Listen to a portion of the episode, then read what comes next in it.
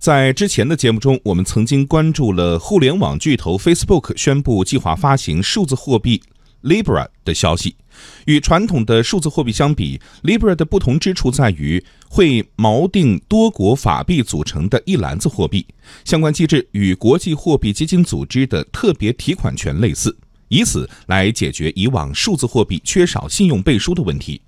然而，根据外媒最新报道，美国众议院金融服务委员会近日叫停了这一备受期待的数字货币计划，并将在下周举行听证会。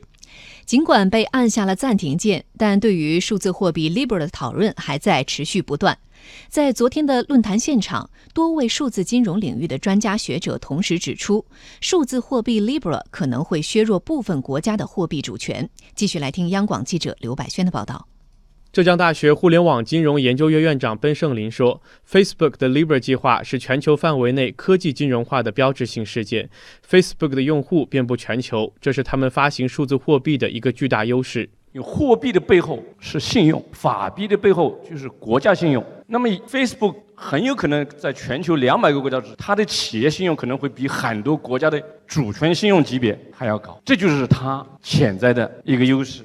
但北京大学数字金融研究中心主任黄一平认为，如果 Libra 一开始锚定的一篮子货币以美元作为主导，这实际上将进一步加强美元的地位，进而削弱部分国家的货币主权。货币如果真的是一下流行开来，也许很多小国家的货币就不存在了，因为你没有必要再用这些本身资质比较低也不太稳定的这个货币，他们做的都是这种稳定币，核心都是美元，所以它做成了之后，我相信对美元的这个巩固它的地位是很有帮助的。不过，中国人民大学中国普惠金融研究院院长贝多广认为，正是由于 Libra 将挑战部分国家的货币主权，Libra 的发行在短期内是完全不可能的。今天 Facebook 要做的是什么东西？它是发一个新的货币，它是挑战所有的货币，包括美元。在技术上它完全可能，但是它是闹剧。因为为什么？我们能看到的未来几十年当中，整个世界还是主权国家运营的这么一个社会。